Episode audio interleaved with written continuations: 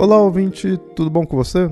Bom, apesar de você estar recebendo esse áudio aqui em seu feed, esse não é um episódio do Papo Lendário, mas tem bastante conteúdo. O que acontece? Semanas atrás eu fiz uma live na Twitch falando sobre genealogia da mitologia grega e um projeto que eu estou desenvolvendo sobre isso. Foi uma live bem solta, sem roteiro nem nada, e eu fiquei pensando que seria legal disponibilizar por aqui, né? Claro que assistir por lá é melhor, pois tem as imagens e tudo mais. Mas eu não vejo problema de também estar tá aqui no feed. E eu penso em fazer isso com outras lives e conteúdos que o Mitografias produzir.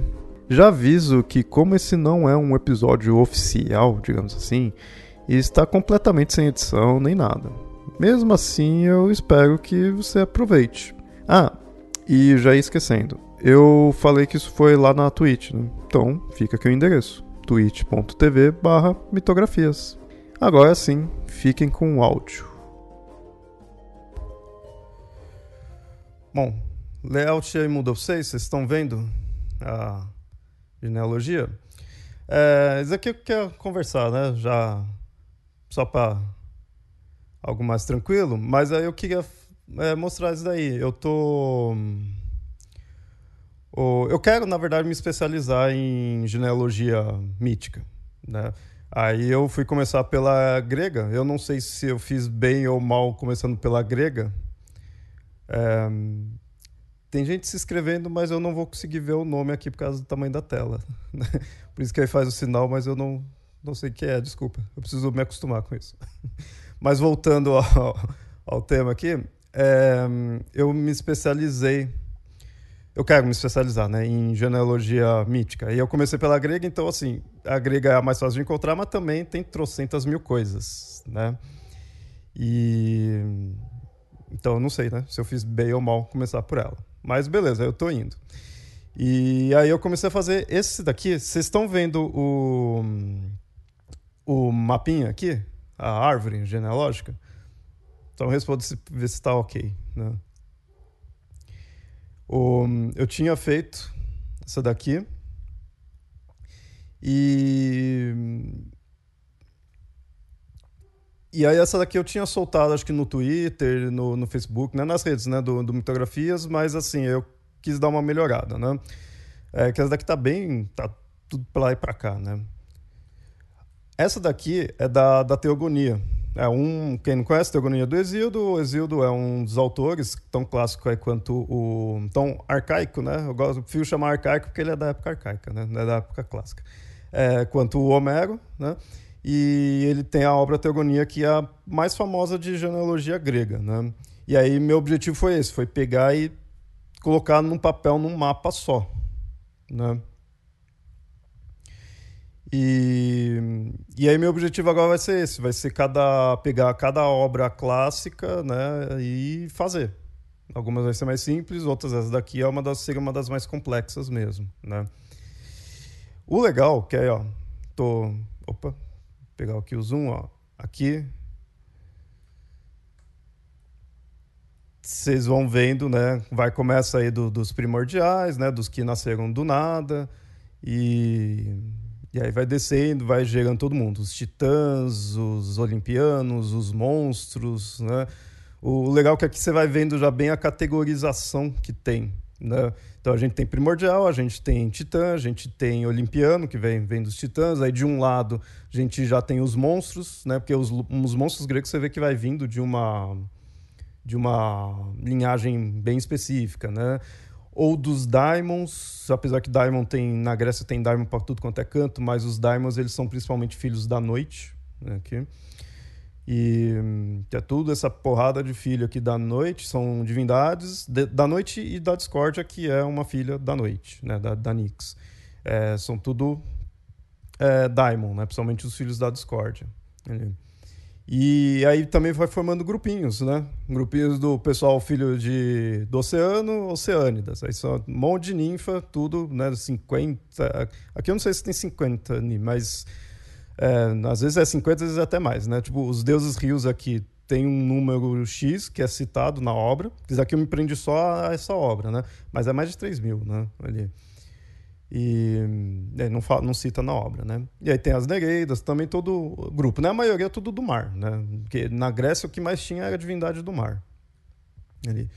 E fica essa zona toda, né? Aqui, flecha para tudo quanto é lado, né? Aí, isso daqui é interessante, que na Teogonia ela é uma obra já de de genealogia, né? Então, ela tem um começo, um meio, enfim, assim, você faz um caminho. Agora, se a gente vai para uma outra, aqui, ó. aqui é na Odisseia, que eu já fiz também a genealogia da Odisseia, né? Aí a Odisseia eu fiz um pouquinho diferente, tá bagunçado também, eu vou melhorar essa daqui, né? Mas na Odisseia é interessante assim, ela não é uma obra de genealogia, é uma obra de aventura, é uma narrativa ali do Odisseu, tudo, né?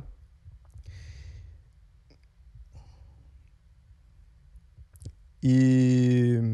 Deixa eu ver. O pessoal tá falando aqui, alguém perguntou algo? Não. Tá. Então, e na Odisseia, o, como eu falei, é uma obra, uma narrativa, né? não é uma genealogia em si. Então ela não tem um começo, meio, fim, tudo ali a, perante a é, referente às genealogias. Né? Ela tem um começo, meio, fim na, na, narrativa dela, né? Mas esse não é o foco dela. Então é tudo solto as coisas aqui. Não é o propósito, né, ser genealógico. Aí aqui eu coloquei tudo, né? E eu dividi aqui os que tá fundo escuro é os deuses, os brancos aqui é que não tem nenhuma definição muito específica, mas a maioria é tudo mortal, né? Esses azuis aqui, ou verde, sei lá que cor que é essa aqui, é, são os que participaram da Guerra de Troia, porque a Odisseia, caso alguém não sabe, aí ela é uma continuação, entre aspas, da Ilíada, né? Continu muito entre aspas, né? Então, muita coisa que cita ali ocorreu na, na Ilíada, na Guerra de Troia, né? Então, marquei aqui só para dar uma diferenciada, né?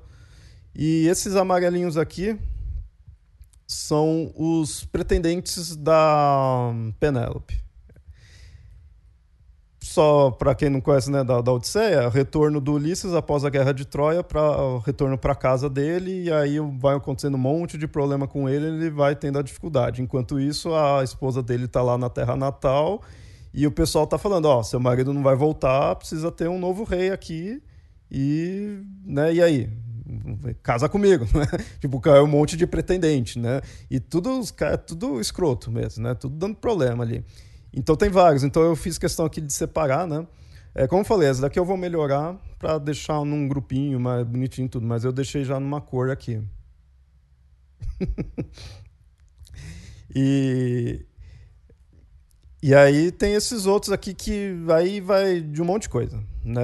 Desde gente que ajudou, a gente também atrapalhou, é, tem outras divindades por aí. E, e é interessante que aqui, como eu falei, não é uma obra voltada na genealogia. Mas tem muita informação das pessoas. Mas a maioria das genealogias que você vê aqui, ó, que eu vou pegar até mais embaixo aqui, ó, aqui, ó, principalmente essa região aqui, ó, tem o nome de alguém, o nome do pai dessa pessoa, na maioria é do pai, né? E muitas vezes não tem o nome da mãe. Em um caso ou outro aqui tem o nome da mãe, não tem do pai, mas você vê que né, não, não tem informação. Por quê? Porque isso é uma coisa bem comum nas obras gregas.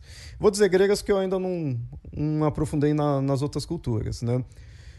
Mas o que, que acontece? É muito comum falar ah, fulano filho de tal, né?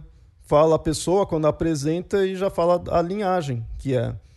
Então, eu consigo essa informação genealógica dessa forma, mas não é o foco. Por isso que é muito recortado, né? O sei lá, que a gente tem o Édipo, filho da Epicasta, que é a Jocasta, né? Talvez as pessoas conheçam por outro nome, e não mostra o nome do pai da, da dele, né? Assim, e como o meu objetivo aqui foi focar na obra, então muitos aqui até saberiam o nome do, do pai ou da mãe, mas não coloquei, porque não mostra, né? Ali. E, por exemplo, a Helena. Helena, Helena de Troia, das mulheres mais famosas, né? É, filha de Zeus. Aqui está ligado com questão de ser filho de Zeus, mas quem é a mãe dela? A gente sabe, mas aqui sabe, mas eu não lembro de cabeça. Né? A gente sabe, mas na obra não fala. Na Ilíada deve falar, agora não lembro de cabeça, mas deve falar. Aqui na Odisseia não fala, então não pôs. É, ó, um melhor exemplo, Cronos, pai de Zeus, e tipo, quem é a mãe? É Reia, todo mundo sabe. Na, acho que não tem nenhuma versão que mude isso, né? Grega. Mas não tá, então não pus, né? E é interessante, Zeus é acho que um bom exemplo disso, algo que é muito comum, porque assim, isso também é umas três características bem comum que é a melhor para você você hum, definir uma divindade, e isso não se prende só aos gregos. Os gregos eu sei melhor aqui, que eu estou me aprofundando, mas é, são três coisas, que é nomes, eu digo nomes no plural, porque uma divindade tem mais de um nome, ou pelo menos então um nome e inúmeros apelidos. É, é que nem escola, né? Que o pessoal estudava e ganhava apelido, não tinha como fugir disso. então era nomes, é, o domínio, que aí seria tipo Deus do céu, da guerra, do amor, da água, do que for, né? E genealogia. Esses são três conceitos que você define bem uma divindade, sabe? É, tem divindades que a gente só tem, só sabe um conceito ou outro, principalmente aquelas culturas onde a gente tem muita informação perdida. Tem divindade que a gente, tipo, tem divindade que a gente não tem o um nome, né? Nem sabe o nome direito. É, em culturas mesoamericanas tem algumas divindades que vocês vão vocês pesquisar, vocês vão assim, divindade A. É divindade AA. É porque não tem nome, então eles põem mais para catalogar, né? Mas você tem muitas vezes sabe, não sabe o nome, mas sabe de quem é filho, ou pelo menos de quem ele é pai ou mãe, né? Ou então do que que ele se refere, né? Divindade do quê, né? Então, essas três características marcam bem. E são três características que elas se cruzam entre si. Por exemplo, Zeus. É, só o nome de Zeus já quer dizer que ele está relacionado ao céu. Né? A palavra Zeus está relacionada a céu, que está relacionado a Deus. Né? Tipo, Zeus e Deus são palavras parecidas, não é por nada. Né? E, mas, além disso, um dos epítetos dele, que seria um apelido dele, é Crônida. Por que, que é Crônida? Né? Você vai ver como, ou como Crônida ou como Zeus Crônida. Porque ele é filho de Cronos. Né? Muito, alguns dos outros personagens aqui aparecem dessa forma. Né? Então é fulano e aí é uma palavra ida, né? Assim que seria filho, né? As, por exemplo, as oceânidas são ninfas do mar, filhas do oceano, né? Então, o epiteto já mostra a, a genealogia dele, né, da, da divindade, do personagem em si. E lembra que eu falei, era os nomes, né, que inclui o epiteto, genealogia e o domínio. E também muitos, alguns epitetos que você vai ter das divindades, é, mostrando qual é o, o domínio dela, né? O que é interessante é que a gente tem uma coisa assim, é, Nome e domínio, você pode ter variação sem mudar a versão. Ou seja, Zeus, que eu não falei, Zeus pode chamar de Crônida, pode chamar, sei lá, o Poseidon. Ah, o Poseidon, um, um exemplo do, do domínio relacionado a um epiteto dele que eu acho muito que é um que é treme terra. porque ele. E aí tem outras variações, mas normalmente sim, é treme terra, algo desse tipo. É porque ele causa terremotos. Né? Então, essa aqui é um epiteto dele relacionado ao domínio dele. E, e aí você tem essa variação de nomes e variação de domínios, né? A gente tem, sei lá, Afrodite. Ah, assim, tudo bem que são domínios relacionados, mas Afrodite é a deusa do amor, você pode ver ela como deusa do sexo, deusa do desejo, uma deusa marítima também, ela tá uma relação com, com o mar. Lembra que eu falei que os gregos têm deuses do mar um monte, né? Assim, e então você tem essa variedade de domínios e variedade de nomes. Variedade de nomes não confunda com versão romana, tá? Versão romana já é uma outra coisa que tem gente que fala que é, é igual, né? Que fala que romano só copiou, não é bem assim, né? Só copiou e mudou o nome, não é bem assim.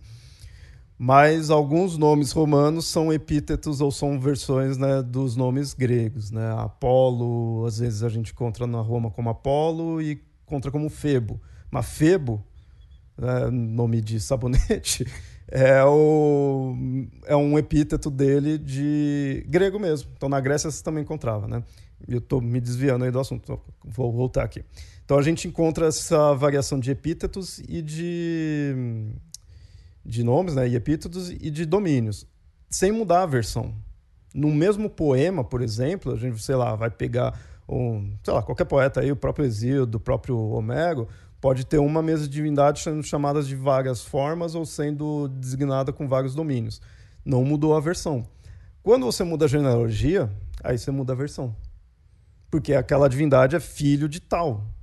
São raríssimos casos que você vai ter na mesma obra mostrando uma genealogia diferente, sabe? Senão quebra meio que a, a lógica dali, né? Então a genealogia é bem importante nisso, ela marca uma versão de um mito. Né? Aí muitas vezes está preso a um local, a uma época, a um poeta. Né? Os poetas que mudavam, fazia das adaptações a tor torta direito. Né? Então, você mudando a genealogia, você muda a versão. Por isso que aqui é só você ver, né? Eu fiz a genealogia da Odisseia. Se eu fizer do da, a, a teogonia que eu tinha feito do Exíodo, é, tem outras, tem um, variações. A variação mais famosa, que o pessoal mais põe é, entre o Homero e o Exíodo, já que eles são os dois bem mais famosos, é a origem da Afrodite. Né? É, aqui, Afrodite é filha de Zeus, com não sei quem, porque não, não mostra aqui. Na verdade é com Dione, né? mas na Odisseia não cita ela. Né? Inclusive, curiosidade, Dione, eu acho meio estranho esse nome dela, porque na verdade nada mais é do que uma versão feminina de Zeus, seria. Seria tipo como a Senhora Zeus. Seria isso, o nome dela. Né? Dio, né? Tá relacionado a, a Deus, né? A divindade, essa, esse nome dela seria isso. Então, na verdade, é uma divindade meio sem nome, se você for ver, né? Assim. É, mas enfim, né? a questão é Afrodite, filha de Zeus, segundo a Odisseia. Né? Mas se a gente pegar, voltar aqui, vou já mostrar essa daqui mesmo. Essa é a teogonia aqui, né? A Afrodite, a gente vai ter ela filha de Urano. E filha só de Urano mesmo, né? Aí tem umas alguns questionamentos sobre isso, mas aí na teogonia de Exildo ela é filha de Urano. É, aquela questão lá de ter castrado ele, aí ter caído no mar, né, tudo. É, eu sou time Exildo. Eu acho mais legal essa versão, principalmente que para mim tem um quê mais antigo, assim, né? Principalmente esse da Afrodite. Afrodite, que é uma deusa estrangeira, tudo. Eu acho interessante essa ideia de pegar uma versão mais antiga, né? Eu sou time, time né? É, principalmente que a teogonia é muito mais legal para a questão de genealogia, né? Aí, essa versão aqui é, é aquela teogonia que eu tinha feito, né, aquela que eu mostrei com as setas tudo para lá, só que, só que melhorada, mais organizada, né? Tá tudo a mesma, a fonte tá uniforme, tá as setas estão tudo para baixo, então dá para você ver melhor, né? Aqui tá mais organizado, mas é a mesma informação, né? Aí aqui, mas para ficar desse jeito, eu tive que fazer algumas alterações no sentido de que eu tive que cortar algumas partes aqui de quebrar, né, ela, né? Então, uma parte aqui vai para o início, aí depois eu puxo de volta os deuses que eu citei antes, né? Não ficou uma coisa única. Na outra tá uma coisa única só, né? E tive que fazer legenda, né? É uma coisa tão complexa que tem ter legenda aqui, né? E por que, que também é importante a legenda? Aí eu vou mostrar como que a gente vê. Uma, eu estou me empolgando aqui, mas vão perguntando aí as coisas que de, de vez ou outra eu olho aqui no, no chat. Tá? É, isso é uma obra só. E só essa obra já tem muitos questionamentos, sabe? A gente tem ah, contradições entre obras e autores diferentes, mas numa única obra a gente vai ter interpretações que vão se contradizer, né? E então tem que colocar um monte de nota de rodapé, né? E a maioria das vezes, como é uma genealogia e como é uma obra voltada para a genealogia, a, as notas de rodapé acaba sendo aquela coisa assim. Tem autores que interpreta que em tal frase ele quis dizer que é filho de tal, mas outro ele quis dizer que é filho de outra pessoa, né? É, o Paulo comentou que sem sobrenomes que, que terminado né, em som, tudo é questão dessa ascendência. É, é bem assim. Né? Isso tem em outras línguas, é muito da, da língua mesmo. Né?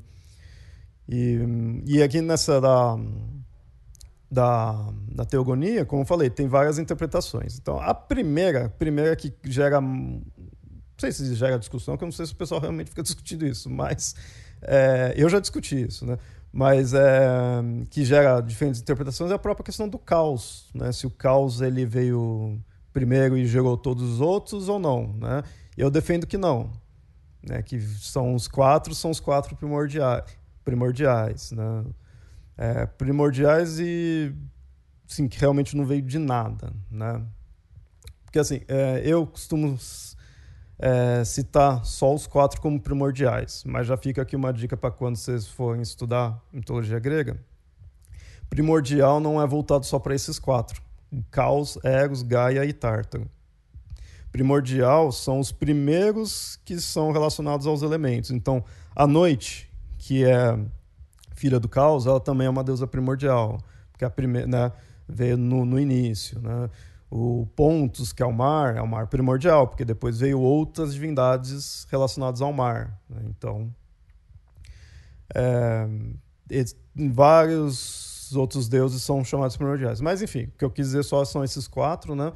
E aí vai ter essas variações. O caos tem isso. O Tártaro também tem uma interpretação da questão assim: ele é um deus ou é um local só? A principal coisa do Tartar é ser um local, ser onde ficou preso né, os titãs e outros.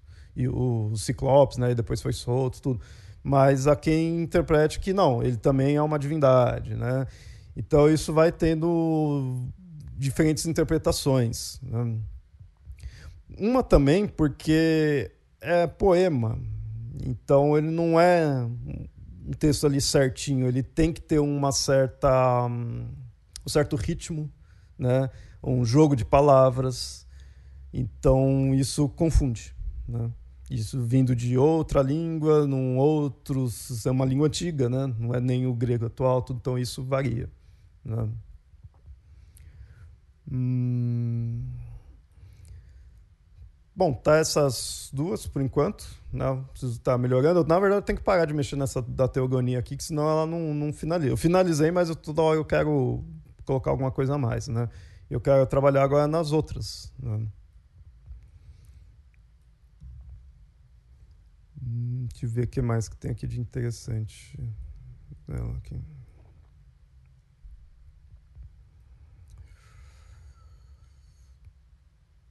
Eu sei que dos gregos tem outros autores que também trabalham com essa questão genealógica. Se não me engano, é o da biblioteca do Apolodoro, se não me engano que é, né? Eu posso estar falando errado, eu estou confundindo os nomes, mas eu acho que é. Só que ele também pega desses mais antigos, né? Por isso que meu foco sempre é no, nas divindades mais, nas obras mais antigas, né? Mas não é para ir tipo ah, o mais original, não é necessariamente isso. Mas é mais nessa ideia que eu quero para ter uma ordem, né? Porque muito autor que vem depois pega desses que vieram antes, né?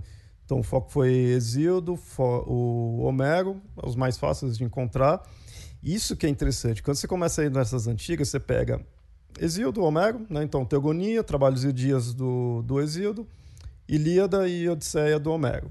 Beleza, é tranquilo de encontrar, você encontra 300 traduções, 300 versões daí, de boa.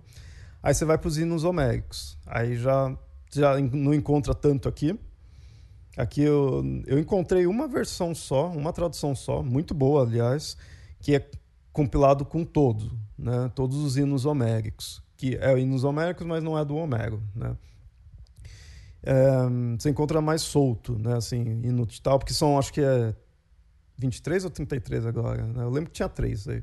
É, cada um para uma divindade, né? algumas divindades têm dois, três, assim, mas é, é um hino voltado para aquela divindade, né? E é muito bom.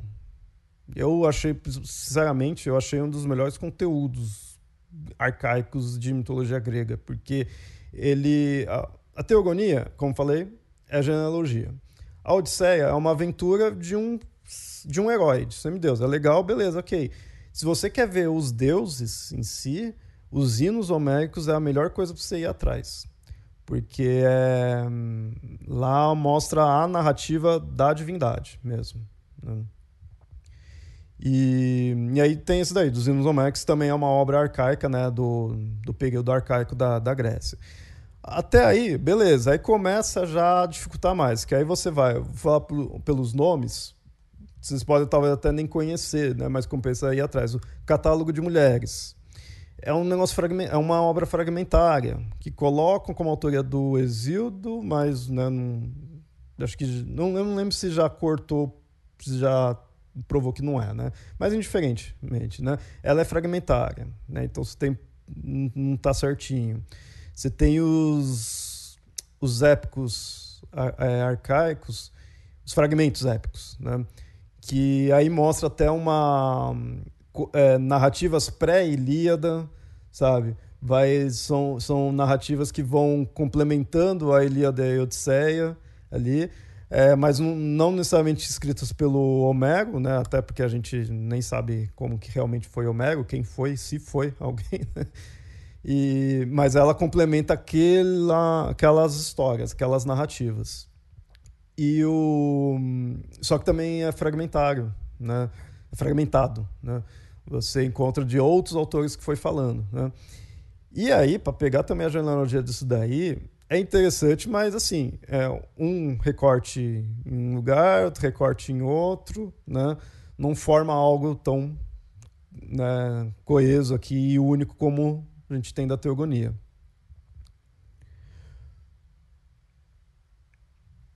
Sim, que a Nilda falou, né? Ver a existência do catálogo de mulheres deu para entender mais aí, porque hum, tem muita coisa que não, não, não é publicado aqui, porque também não é algo, como falei, não é uma.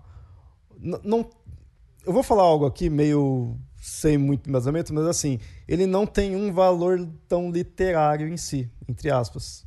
No sentido do porquê disso.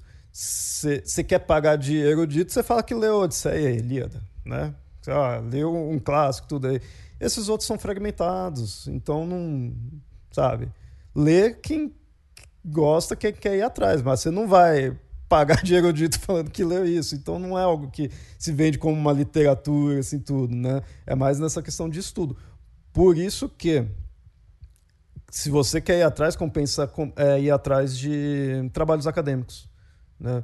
Tem, tem gente que traduz esses daí em, em conclusões, né? em mestrados, doutorados, aí traduz. Né? Eu, eu adoro essas pessoas, porque são é a única, tem muitas obras que é a única forma da gente ter determinada tradução tipo, para português, né? A pessoa pega direto do grego para português é nesses trabalhos. Você não vai ter uma editora lançando isso, né? Eu tenho um livro aqui, acho que a, a câmera não sei se vai pegar, mas é dos desses fragmentos épicos, né? É, meio que é uma coisa única que foi lançada, que é um, é um é grande, né, o livro e eh, me espantou de ser um livro publicado, questão de editora mesmo, né? então comercial, e com uma obra que é tudo fragmentado, não é uma, como falei, não é que nem Ilíada e Odisseia, né? Tem uma narrativa, tudo ali certinho, né?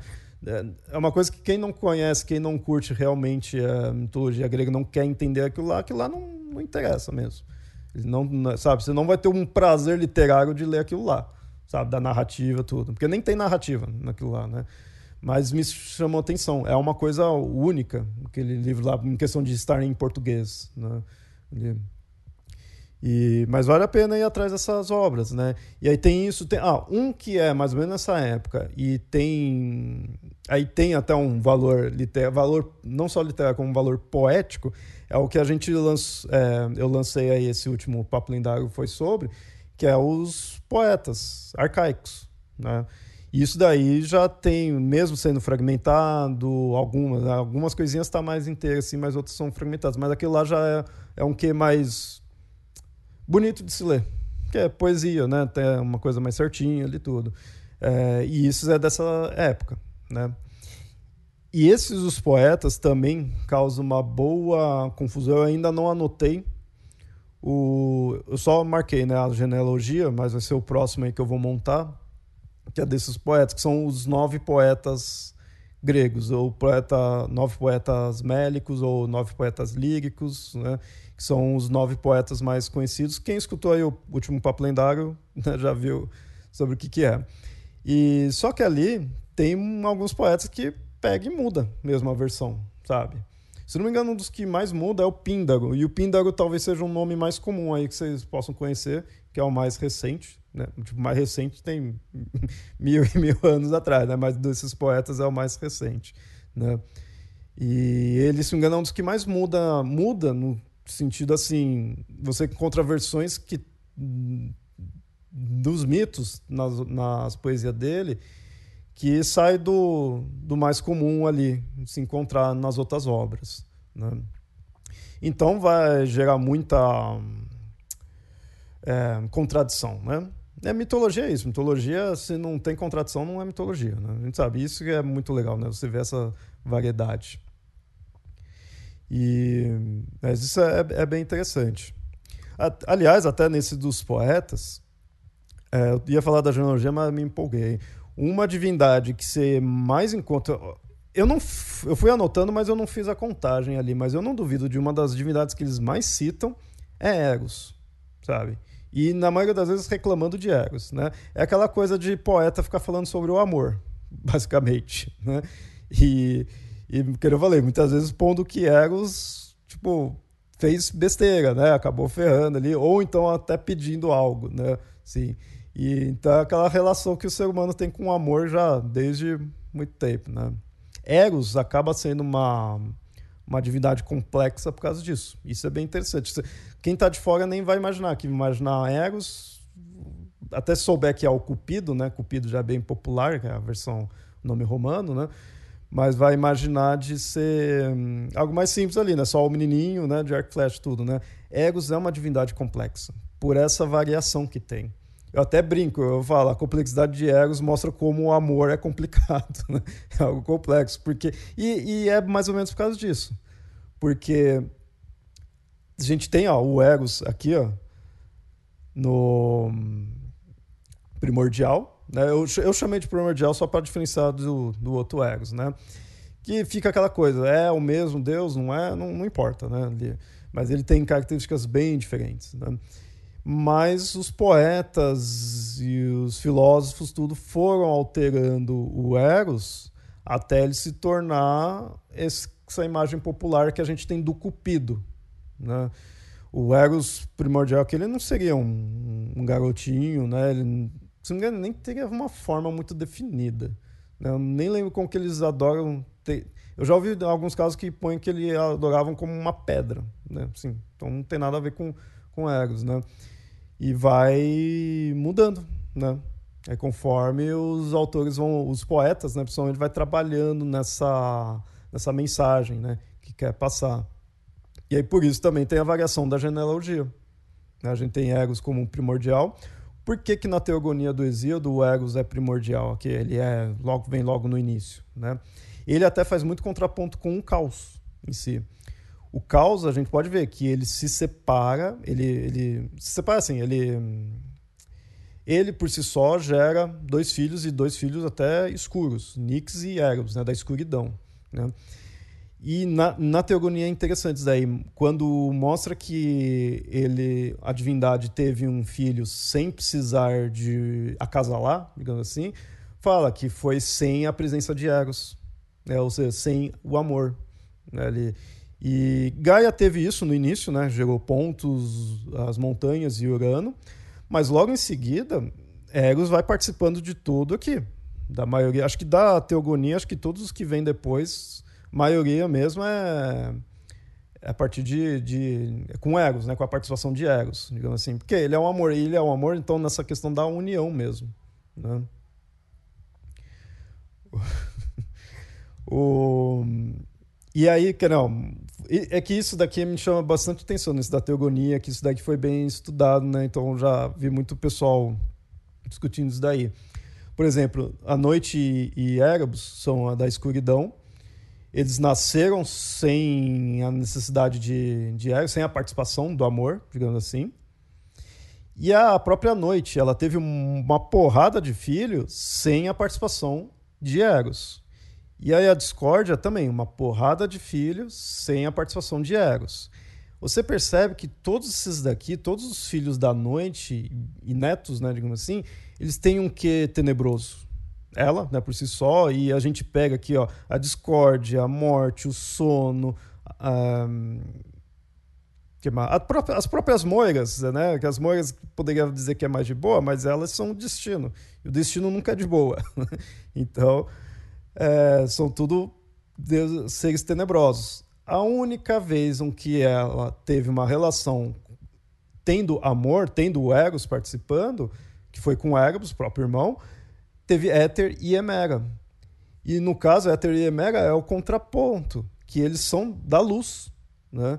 Então, todos os filhos que nasceu dela sem o amor nasceram na, da escuridão e os filhos que ela teve tendo amor com alguém nasceram para a luz, né? Eles são deuses da luz. Inclusive, Éter, Emera e Nix e Erebus, eles fazem um contraponto bem interessante. Porque o Nix é a noite, então é essa noite que a gente vê. Erebus é a escuridão total, então ela ficaria até, na maioria dos casos, põe que ela está até tipo abaixo da Terra. Seria a escuridão ali do, do submundo, é o Erebus, né? Inclusive, mais para frente, o Erebus é posto como uma das regiões do submundo, né? Tártaro, Erebus e aí Campos Elíseos. Quando divide né, em, em, três regiões, Erebus é essa, essa parte. Mas, inicialmente, Erebus seria essa escuridão total. Né? Imagina, tipo, é uma escuridão mais do que a própria noite, digamos assim. Em contraponto, Emera é o dia. E é esse dia que a gente vê. Né? Lembrando que os gregos a gente não precisava ter sol e lua para ter dia e noite. Né? Tanto que aqui o sol nem tinha nascido. Né? Então a gente tem Emera, que é o dia. E Éter, ou seja, Emera, contrário da Nix. Né? E Éter, ele seria o contrário do Erebus. Enquanto o Erebus está abaixo de nós, então abaixo da própria noite, mais escuro ainda, o éter está acima do dia, acima de Emera. E ele seria a luminosidade total ali, que até se não me engano, no Olimpo não ficaria o dia, ficaria o éter. Né? É, esse éter tem a ver com aquele éter que antigamente se imaginava de estar tá tudo aqui né, entre os espaços das coisas, tudo, né? mas não é exatamente aquilo lá, né? Ele é mais essa questão da luminosidade, é, luminosidade celestial, digamos assim, né? Então você vê, Emera contraponto de Nix e Éter contraponto de Erebus, né? E tudo uma família só, né? Uma, uma microfamília, né? Porque tudo aqui é uma família só. A mitologia grega é uma família só, né? Então, então é interessante, né? Ver essa, essa relação que tem das divindades. Um outro contraponto que a gente vai ter aqui é de caos com a própria Gaia, nessa versão aqui. Por isso que eu falo, a teogonia do Exílio eu adoro, porque é, é bem trabalhada, bem sistematizada ali.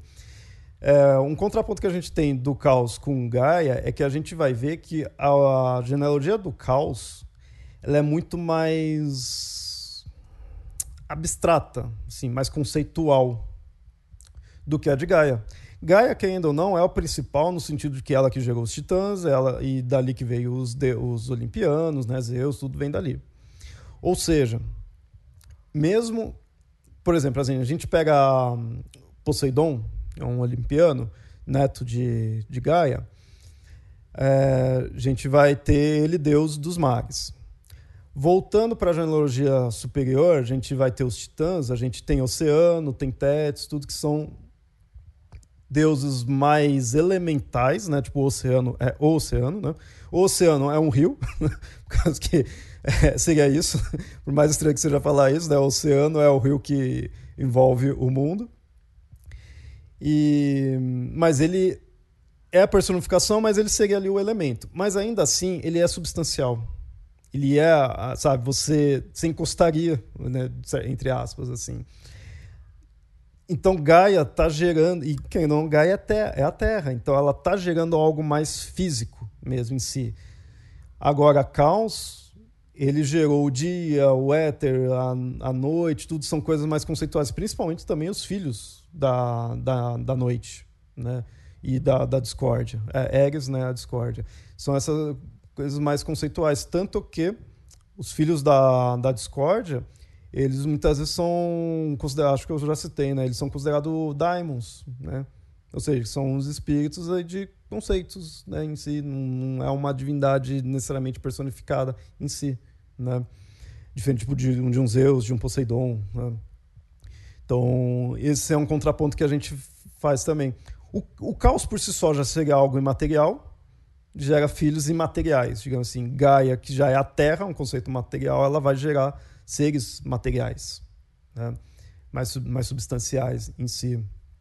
Tanto que o Sol e a Lua vêm de Gaia, enquanto que do caos vem o dia e a noite. Né? A gente faz esse contraponto. Né? Hum... É isso. Tártaro. É só o tártaro mesmo. Né? A, a questão genealógica, genealógica dele, a importância é que ele gerou Tifão, que é o pai dos monstros. Né? Mas fora isso, ele é só um, um local mesmo. Né? Mesmo na teoria de Exildo, ele não, não fica citando ele mais como, tanto como uma divindade. Né? Hum... Bom, e a gente tem essa porrada de outras divindades ali, né? A maioria são os titãs entre si, né? Os titãs, a maioria da genealogia deles foi entre eles mesmos. Né? Então, Oceano e Tétis, Iapeto e... Ah, mas Iapeto foi fora, né? Mas Império e Iteia, né? Teve um ou outro, acho que teve dois só que é, fizeram a, a família com outras divindades, né? Hum, que mais? Deixa eu ver aqui. Tem interessante mostrar aqui.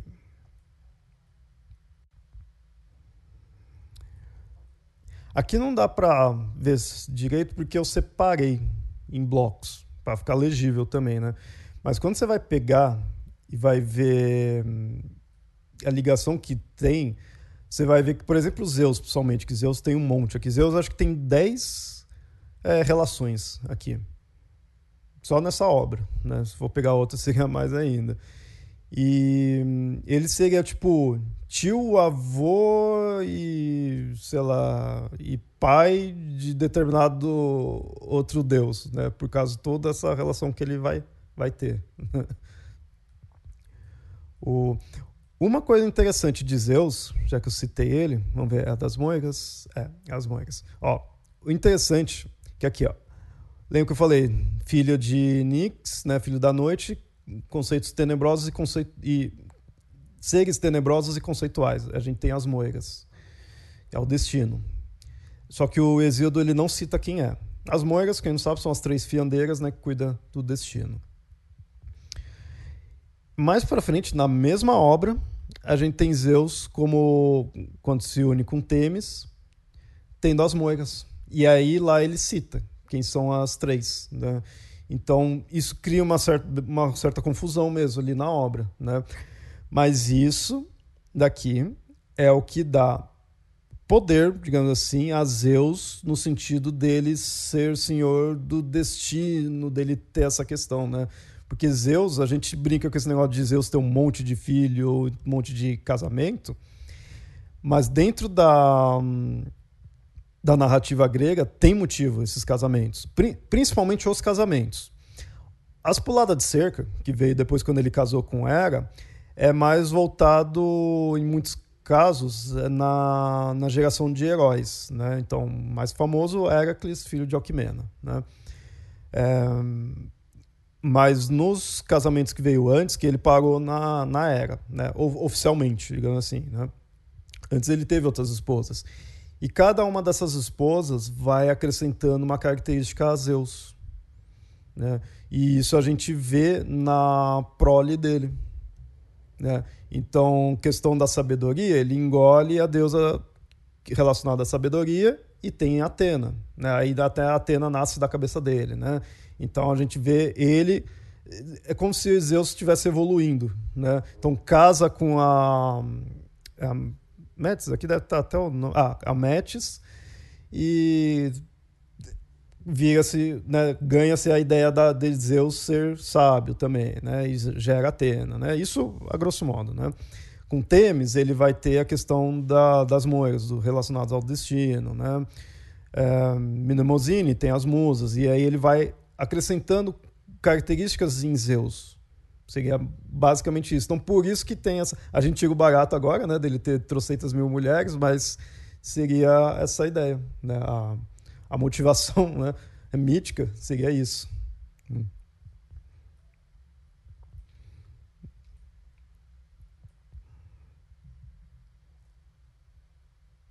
É, o que a Nilda falou, ele está crescendo à custa das mulheres, seria bem isso. Os gregos eram assim, né? Tipo, não tem o que fazer, né? Os gregos eram desse jeito. Era dando a importância, né? Para o patriarcado. É, quando você pega a questão, que isso já meio que saído dos gregos, mas quando você pega a questão da chegada dos povos ali na região da Grécia, você vai percebendo isso. O culto de um deus masculino celestial sobre cultos femininos mais relacionados à fertilidade e ao solo, né? A quitônicos, né? Ali. O melhor representante, ao meu ver, disso daí é Deméter. Deméter é uma deusa feminina, né? deusa, né? muito relacionada à maternidade. Deméter significa isso, né? que seria a deusa mãe. E ela está relacionada à questão de colheita, né? da, da fertilidade ali da terra. Né? Ela é até uma. Você pega, agora eu não vou lembrar dos detalhes, eu tinha visto no artigo, mas assim, você pega Gaia, Reia e Deméter você pega, você pega bem tipo três conceitos maternos ali.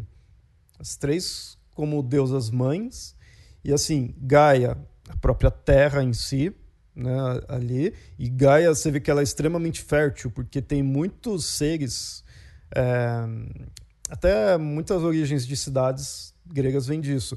Tipo, pingou alguma coisa na terra, nasce alguém, sabe? Nasce algo. Sabe? Seria algo extremamente fértil, né? Então, e mãe, né? Mãe aí de que gerou tudo, né? Ser uma mãe universal, digamos assim. Um, Reia. Reia, nossa, Reia dá dó dela, porque você pega, quando você pega a origem do, do culto dela, da imagem mítica dela, você vê como que é uma deusa que foi muito diminuída o poder dela, sabe? A importância dela, né? Mas se manteve no sentido de que ela é mãe de Deus, é, tem que falar das formas, né? Mãe de Deus, porque ela é mãe de Zeus, né?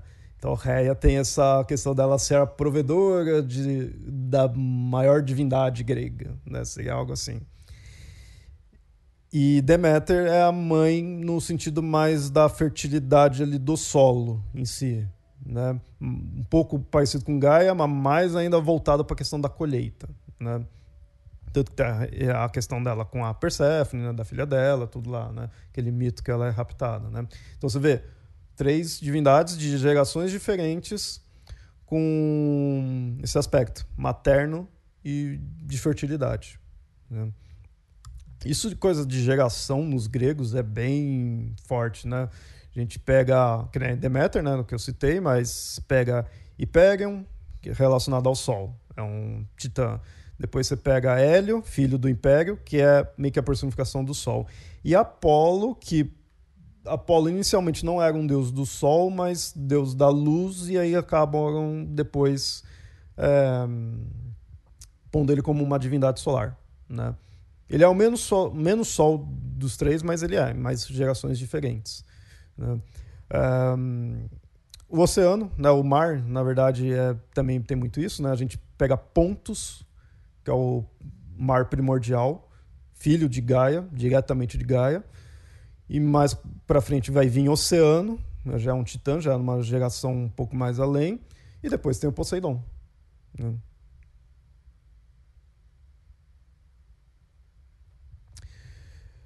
Uh, perguntar aqui se tem a ver com a hipótese de Poseidon já ser considerado o deus supremo um dia, devido a associações com a Terra. Uh, ó, a questão do Poseidon, ou Poseidon, né, o, Pose o, nome dele tem trocentas variações. É, tem alguns locais, e pode estar relacionado a isso daí, de que alguns locais específicos, acho que na Arcádia, ele era muito importante, sabe? Eu não vou dizer agora, não ouso fazer um sacrilégio de falar que é mais que Zeus, não sei, né? Não sei se podemos falar isso. Mas pelo menos ali ele era muito importante, tão importante a nível que a gente tem a na narrativa dos titãs Zeus sendo escondido para sobreviver e lutar contra né, os titãs. Então, seja o único que foi salvo. Na Arcádia era Poseidon. Né? Então, por isso que eu falei, eu não vou lembrar se Zeus também sofreu isso lá na, na Arcádia, né? qualquer importância de Zeus. Mas Poseidon, ele tem locais que ele é muito, muito importante. Né? Aí gera já também algumas discussões de que, ah, então, de repente, Poseidon e Zeus pode ser o mesmo, e aí ele era vindo de uma divindade anterior, e com isso, só que separar, ele tipo, iria se tornar Zeus, mas se separou no culto, né? E aí fica Zeus e, e Poseidon. Mas aí é só hipóteses, né? Porque, quem, quem não sabe, Poseidon ele também é deus dos cavalos, né? Por isso que o filho dele é um, casa, um cavalo alado, né? O filho dele com a Medusa. Não é por nada, né? E, e ele é deus dos cavalos, mas tem-se a hipótese de que ele é deus dos cavalos porque isso foi relacionado a uma, uma, divindade anterior, e aí seria uma divindade, acho que natural ali do local, e que era uma divindade dos cavalos. Né? E aí a Terra é mais terrestre mesmo, engano, essa divindade, não é tão ligada ao mar. Né? Aí foi mesclando, aí ficou assim. Né? Características divinas vão surgindo assim, né? mesclando com divindades ali do local, tudo. E também dos terremotos, sim. Poseidon era. Poseidon era. Isso daí, do Poseidon ser dos terremotos, é, por mais estranho que pareça, é uma característica marítima dele.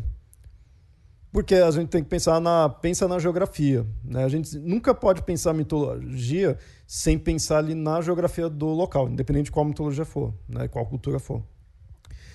É, é muita ilha ali e muito terremoto. Né? E, então, a ilha, o Poseidon ele também é chamado, ele também é considerado o deus das ilhas, né? Por quê? Porque a ilha é uma terra ali, você está cercado da água, você precisa do Poseidon estar tá do seu lado, né? Senão você está ferrado. Né? O é, Odisseu que o diga, né? Para ele voltar para a ilha dele ali, para a terra dele, né? Mas numa ilha, então é muito né, necessário. E o que, que ele fica? Ele fica ali no mar, né? Ali debaixo da água, é, tacando o tridente ali na no solo ali, né, na parede ali que seria da a ilha, né, em si, aí causa o terremoto. Né? Cada cultura tem o seu, seu motivo do terremoto, né?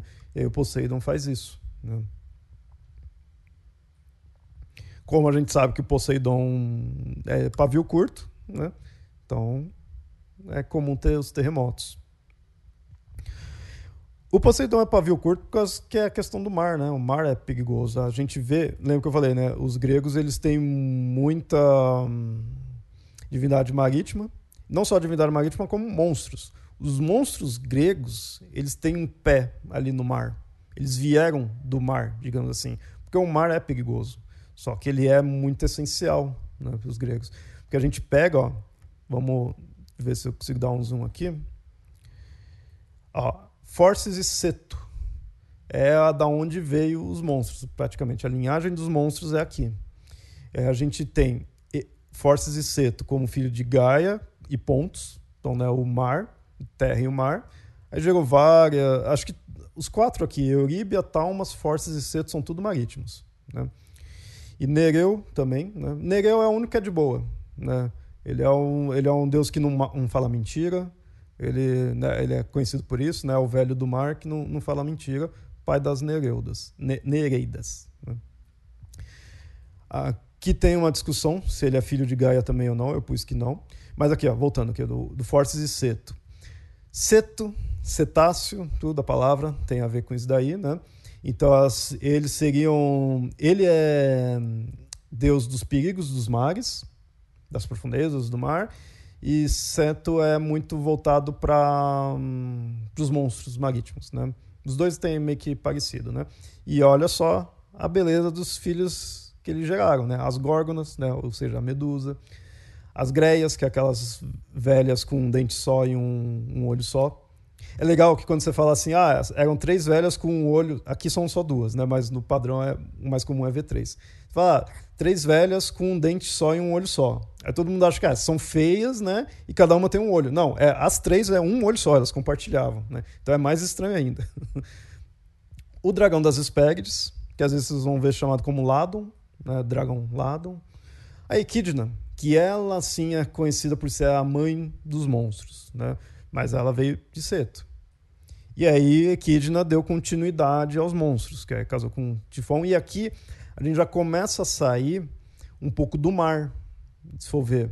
Mas ainda tem uma certa ligação.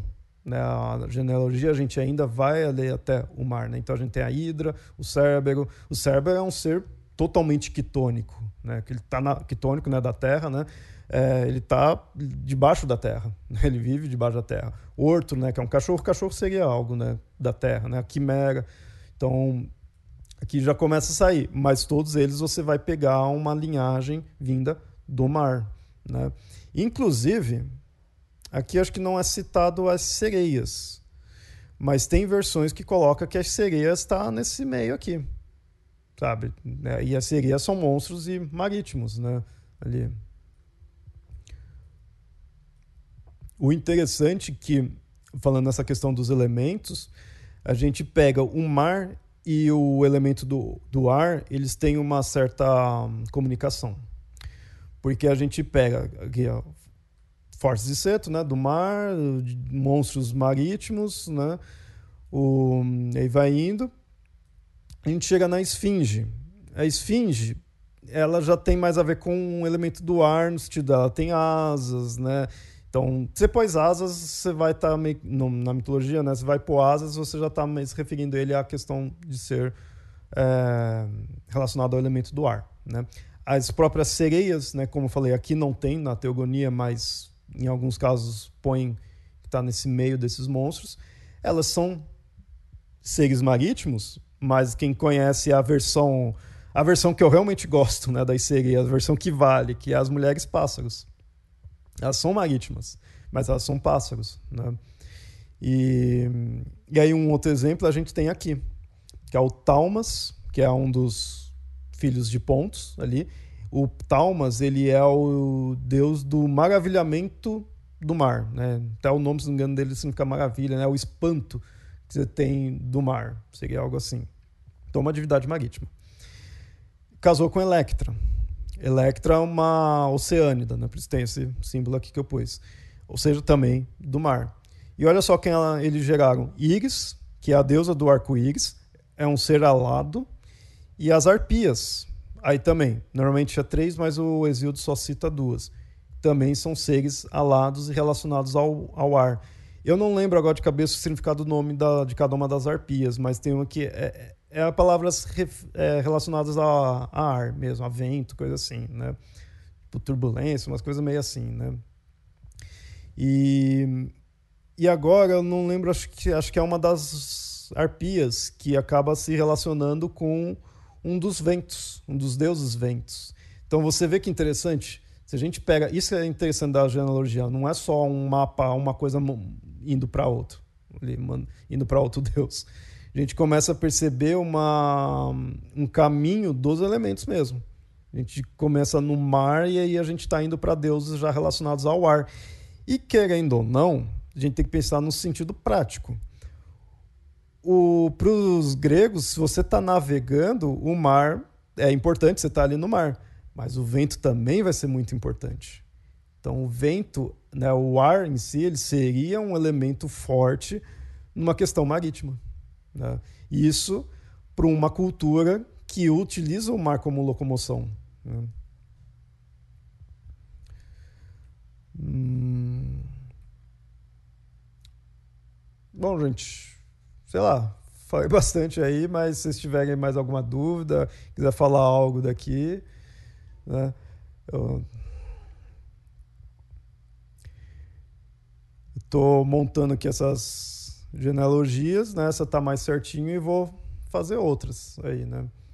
Vou só dar uma, uma melhorada, um detalhe ou outro, Mas a ideia é essa, né? É um projeto que eu quero aí fazer do Mitografias, né? Como eu vou lançar isso aqui, não sei ainda, mas eu estou primeiro né, montando essas genealogias.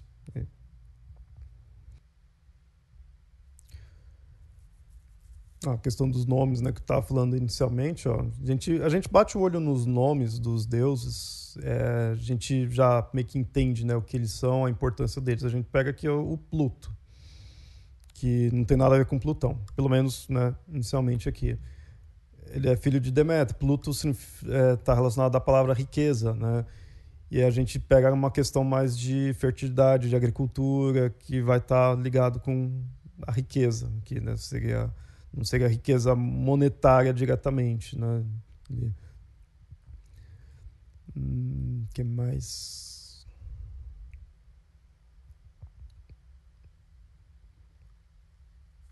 Tem.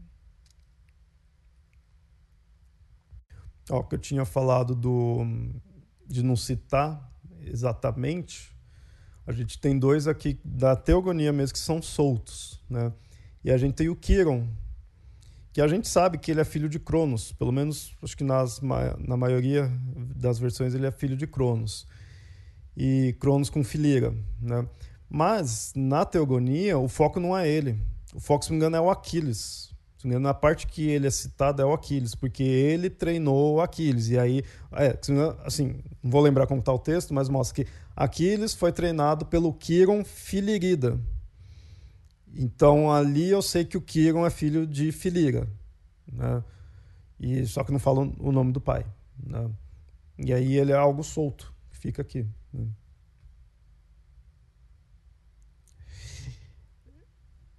A Nilda falou aqui de, de imprimir isso daqui. Essa daqui, ó, até acho que o nome do arquivo tá aqui. Ele tá em A2, o tamanho disso daqui. E talvez eu precise imprimir em A2, pelo menos, para poder ficar minimamente legível. Mas eu tenho uma certa esperança de que as outras elas não sejam tão complexas. Mas não sei, eu, eu devo estar me enganando em pensar dessa forma, porque a, a Odisseia, deixa eu dar aqui, que não era para ser tão complexo quanto essa, já que não é uma obra genealógica, está extremamente complexa. Né?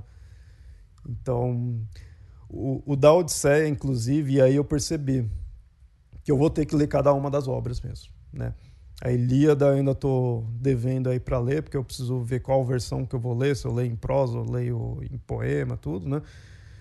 Então eu enrolando por causa disso. Mas a Odisseia eu tive que ler e eu vi que tem muito local aí que você pesquisa mostrando a genealogia deles e muitos seres aqui não mostram. Mostra só os famosões mesmo. Mas aqui eu peguei todos, todos os personagens. Sabe? O cara que ajudou o, Li, o Odisseu quando logo ele chegou na ilha. Ah, citou ele, citou o pai dele, eu coloquei. Sabe? E, e muitos locais nem não coloca, que são personagens quase que figurantes, né? Mas eu quero, o meu objetivo é pôr tudo. Então, a Nilda perguntou aqui na né, referência do Kiron ser a mãe dele. Eu não, nunca encontrei nada que me que explique o porquê disso, sabe? Eu não, não sei mesmo, sabe? O, na verdade, o Kiron, eu nunca vi muito o motivo da, da ascendência dele, sabe? O que que marca ele. Lembra que eu falei né, das três coisas que, que marcam em si um personagem? Também que ele não é uma divindade, né? Mas é um personagem ali. É, a ascendência dele, não, nunca vi nada muito importante. O que marca ele é a função dele, né? A função e o formato, né? No caso do Kiron, né? De São Centauro. Mas o o, a função dele que marca, né? A ascendência dele realmente não. O Kiron, ele marca um pouco no sentido assim. Quando eu vi né, essa ascendência, me lembrou assim: a Cronos, que é né, filho de Cronos, tá fazendo igual o filho. Porque né, Zeus, filho de, de Cronos, pula cerca, né, não, não tá aí nada por questão do matrimônio. E isso daí do Cronos também foi, né? Uma pulada de cerca. Então me veio na cabeça aquela coisa assim, tá sendo uma, uma representação ali, sabe? A mesma coisa que Zeus faria, Cronos fez, né? Agora, da onde que é, isso eu não, não tenho muita certeza, né? Dessa narrativa dessa versão. É interessante que se juntar essa com a outra, a gente faz uns certos complementos, né? Que tem personagens que tem na teogonia, não tem aqui e vice-versa, né? Mas aqui muito mais voltado para humanos, ou semideuses, pelo menos, né? Aqui muito foco acaba sendo no pessoal da Guerra de Troia, né? A gente vê os requisitos ali na da Odisseia, né? logo depois, o pessoal que voltou, né? Que Ulisses, acho que ele foi foi o último, né? Na dos que voltaram, né? Acho que ele foi o último a voltar para casa.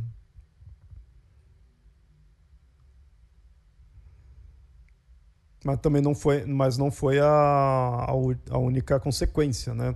A gente pega a de Orestes, Sinceramente, a questão do Orestes, do Agamenon, né, e do Orestes é um que muito, eu acho muito pior até do que da Odisseia. Da Odisseia é o, é o Odisseu tentando voltar para casa.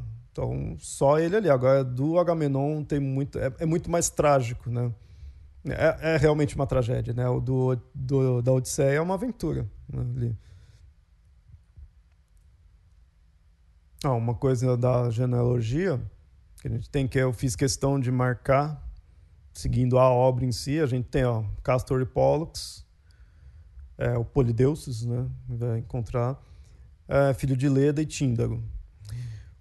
Tipo, muita gente vai ver isso daqui, quem já conhece um pouco mais vai falar, meu, como assim? Né? Cadê a parte divina? Né? Isso daí. É, na Odisseia ele não cita claramente que Zeus está envolvido aqui. Ah, sim, ó, aqui a, a família, a Nilda falando, né? A família do Agamenon já estava errada desde o pai ou o avô, e aí ele fica longe por anos e volta com uma amante. Não tinha muito, tinha muito como aquela família dar certo. Sim, você pega. É, falei de genealogia, né, aqui, mas assim, não é só genealogia que marca a mitologia grega. Outra coisa que marca bastante é maldições e tragédias. E, e Agamenon junta isso. Né? A gente vê muita questão de maldição e tragédia na por gerações. Né? Ó, a gente pega, saindo um pouco do Agamenon, a, a questão do, do Édipo é isso. Dos Labidax, Labidaco, né? que é lá o antepassado do Édipo, que gera a maldição da família dele. É... Por isso que eu falo que a obra do Édipo é muito mais relacionada a uma questão de briga familiar, de problemas né, familiares em si, de gerações, do que só uma questão incestuosa. Né? É, isso é só uma versão. O, agora do Agamenon também. Do Agamenon tem, é o, os, eles são os Átridas eu não lembro agora se tivesse que acho que nem sei se cita, mas vamos ver. É, Atreu, aqui ó. O Atreu com alguma mulher, né? não cito o nome, tem o Agamenon, o Menelau e por aí vai. Então, filhos de Atreu, então eles são os Átridas, né? E digamos que então a maldição está aí nos Átridas, né? Você pega toda a problemática dessa família, sabe? E no, no livro do Junito Brandão, Mitologia, o volume 1, né, Mitologia Grega, ele tem um capítulo, ou pelo menos uma boa parte ali de um dos capítulos que é focado nisso, mostrando toda essa problemática de gerações. Mais uma vez a gente vendo a importância desse conceito de genealogia. Aqui a gente viu que a genealogia, para os gregos, ela é importante para a formação do mundo, a gente pega na teogonia, mas se você for pegar e ver em outras narrativas, a gente vê que ela é importante para afirmar as os eventos em si, as maldições, né? É você você, né, tipo, o grego ali, ele tá pagando pelo que o avô, o pai, avô, bisavô dele fez, sabe? Tá tá muito relacionado a isso. Mas aquele negócio, né? Também aqui ninguém é bonzinho, né? Todo mundo fez por merecer, né? Então, Guerra de Troia, como por si só, né, já é muito problemática. O que é interessante dessa genealogia aqui da, da Odisseia é que a gente vê os deuses como, como a gente vê né, na própria narrativa, né, os deuses são mais uma coisa mais orbital, né, eles não, não foca tanto. Né? Então a gente vai ver, ah, tal personagem. Tá, aqui, aqui está marcada alguma divindade, mas é porque o Odisseu se relacionou com algum descendente da divindade. Então, até chegar lá, né? O próprio dos episódios mais clássicos da Odisseia, que é o Odisseu contra o Polífemo. Vamos encontrar aqui o Polífemo. Aqui, ó. Aí a gente vê. Odisseu enfrentou diretamente mesmo o Polífemo, né? Poseidon tá lá meio só é, atrapalhando, né? Mas a gente tem a genealogia, a ascendência né, do Polífemo, que é ó, a Tusa, que eu não lembro se ela aparece com, de forma monstruosa, não lembro agora da aparência dela, mas é casada com Poseidon. Né? É que teve o Ciclope Polífemo. Bom, gente, é isso já. 10 e 15 Fui falando, falando, falando. Que se tiver algo mais, senão já vou fechando aqui. Né? É, foi um foi um teste aqui para ver como que era, teste não, assim, é para ver como que ia ser a questão da da Twitch, né? Quero fazer outros assim mais soltos mesmo, né, sem não seguir pauta nenhuma, né? Por isso que eu fui falando uma coisa e ia falando outra depois. Mas eu quero fazer algo assim, sabe? Quem comentar lá no site, nos episódios, de repente eu posso estar lendo aqui, né? Então vai ser algo mais tranquilo. Uh, lembrando, quem tiver ainda aí, quem chegou depois, segue a gente aí nas redes sociais, arroba mitografias, Twitter, Instagram e quiser apoiar, né? Tem o catarse.me barra mitografias e o padrim.com.br barra mitografias. Então é isso, gente. Vou fechar por aqui e continuar mexer nas minhas genealogias aqui, tá? Espero que vocês tenham gostado aí, tá? E até a próxima.